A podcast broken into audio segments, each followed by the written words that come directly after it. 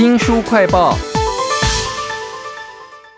很多人听到古画就会觉得好像是灰扑扑的一片哈，有什么好看呢？其实啊，古代画家就像现代的电影导演，人物刻画、最新科技全部都要用上来，样样都有，看的人才高兴，才会出钱嘛。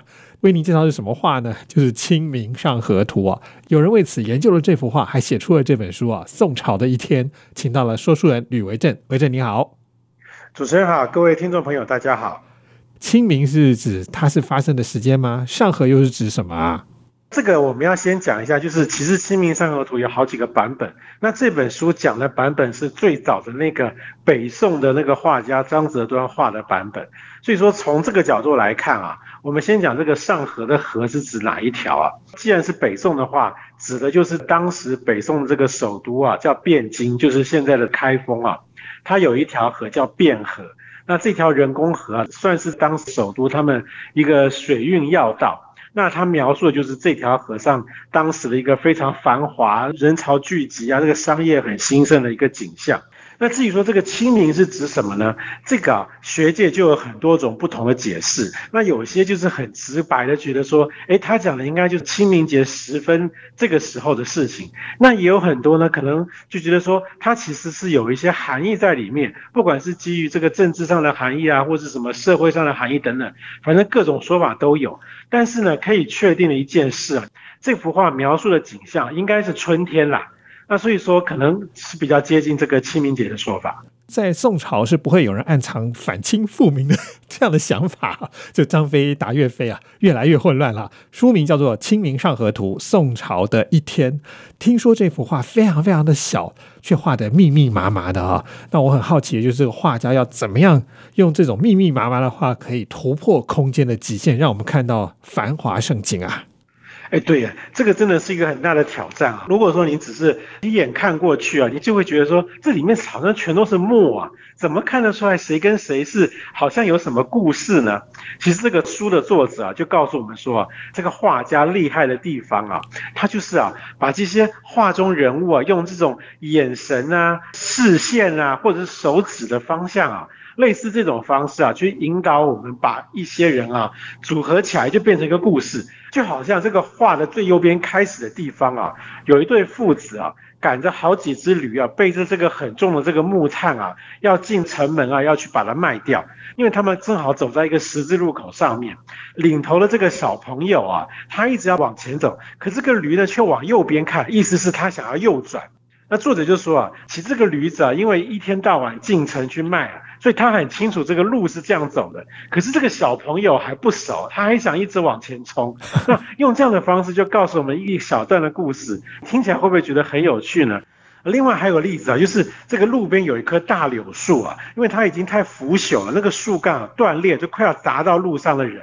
可是路上那些人啊浑然不觉哦，甚至还回头去跟后面的人讲话。那光是这样就会给人一个很紧张的感觉啊！这些都是用这种视线啊，去引导出一些很有趣的故事啊，让我们去发掘。如果我是皇帝，看到这样的话呢，我就会觉得，哎，好像在看恐怖片，我就愿意出钱让这个画家继续画《清明上河图》。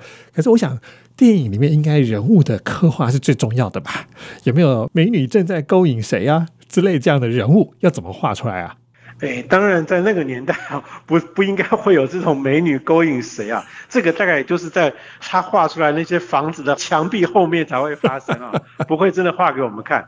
但是呢，这幅画真的是厉害的地方，就是他的很人物这种细节的描述啊，让人非常的感动啊。透过这个作家介绍，我才真的看懂原来是这么回事儿。举例来讲，他说啊。像是这个汴河的码头啊，旁边就有一小一个小场景哦。你看到地上有很多那种长方形啊，装粮食的袋子，一袋一袋这样叠起来，在这附近就有好几个人。这些人啊，有一个是坐在米袋上面，脸上留着大胡子，然后还伸着手出来，看起来啊，这个人就是年纪比较大，而且啊，在指挥来指挥去那种感觉，你就会觉得，哎，这个人应该是这一圈的老板。那旁边剩下那些人都站着，然后他在那边整理米袋啊，背着米袋啊，或者是要把米袋放下来这些动作。那这样一个小小的空间啊，我们光是看这些人的服装造型啦、肢体动作啦，还有脸上的一些细微的那些小表情啊，你就知道这些人到底在讲什么故事。还有另外一个故事，我觉得也非常有趣哦，让我印象很深刻啊。在这个码头岸边啊，有一间房子，其中有一个看起来像是文人或者文官啊，他坐在桌子前面，看着桌子上一堆文书，而旁边有一个人呢，站在一个呃，作者说那是一个很巨大的那种秤，就是称那种一包一包大型货物的一个秤。在旁边呢，有一个人拿着一小叠那种像是那个笔记本手账的感觉啊，在旁边像清点货物。最后还有一个人啊，站在一堆货旁边啊，张大了嘴巴，那个他的视线方向就对着那个刚刚坐在桌子上那个人。作者就说啊，这四个人啊就串起来一个故事啊。他说啊，这个地方其实是抽货物税的海关，那坐在那人当然就是那个税官嘛。那为什么最后那个人嘴巴张那么大呢？作者说是因为税官哈讲出一个税额，这个数字实在太大了。所以这个商人张大了嘴巴，一副很吃惊的样子，不知道讲了一些什么埋怨的话。那是宋朝哎，要画画要画的这么的写实，又有戏可以看，我觉得当时的绘画水准应该已经很高了。这幅画作者是谁？为我们介绍一下吧。其实关于这幅画的作者叫张择端啊，关于他这个人的这些历史的这些叙述啊，几乎是没有的。其实我们会知道是他画的，也是这幅画的最后面啊，有一个就是灭了北宋的那个金国啊，有个学者啊，在后面写了大概不到一百字介绍这个画家。嗯，那这一百字里面说了什么呢？就说这个画家叫张择端啊，他大概是这个宋徽宗时代的人哈，他原本啊是要来考科举的，结果呢不知道什么原因啊，他们后来就放弃了，就直接啊考进北宋皇宫的那个宫廷画院里面开始画画。他跟其他画家不一样，他是具有一个文人、读书人的一种气氛的人，然后改做这个画家。所以他在画画的时候呢，可以很明显的看出来，这幅《清明上河图》啊，给人的感觉就是跟其他一般画家不太一样。没想到张择端这个我们很熟悉的名字，竟然也是推敲出来的啊！这就是学者的功能嘛，从里面要去找很多的证据来推敲。我倒是想到说，我们平常人啊，看这个《清明上河图》的时候，就是觉得哦，好热闹啊，一大片，每一个都有小故事。那那些学者在研究这幅《清明上河图》的时候，他们有什么研究的方法，可以让我们看得更透彻一点啊？哎，对，其实这件事啊，很真的蛮重要。是作者提醒我们说啊，我们一般如果只是直接看这幅画的话，你只会把焦点放在非常热闹的大街啦，或是那个人满为患的酒楼啊，你就会觉得说啊，他好像是在描述北宋这个朝代在那个时候啊是多么繁华。可是呢，作者提醒我们不是这样哦，因为在那个最热闹的酒楼的正对面啊，有一户这个大宅啊，感觉上相对就是没有什么人。但是你要仔细看哦，在那个大宅的二楼啊，有一个读书人在那边念书，一个悠闲啊雅致的一个场景啊，就跟前面那个热闹大街啊，形成一个强烈的对比啊。所以作者就说啊，其实。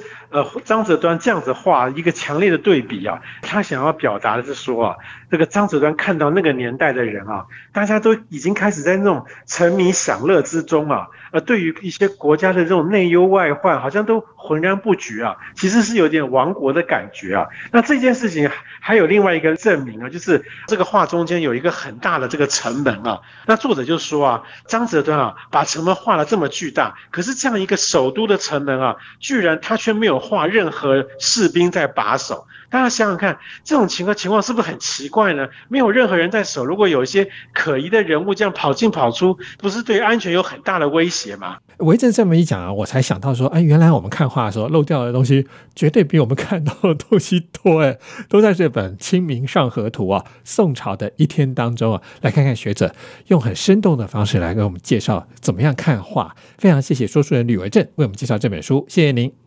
谢谢大家，也请记得帮我们新书快报按个赞、分享以及留言。如果有一些零用钱的话呢，也省下来吧，赞助一下我们新书快报哦。我是周翔，下次再会。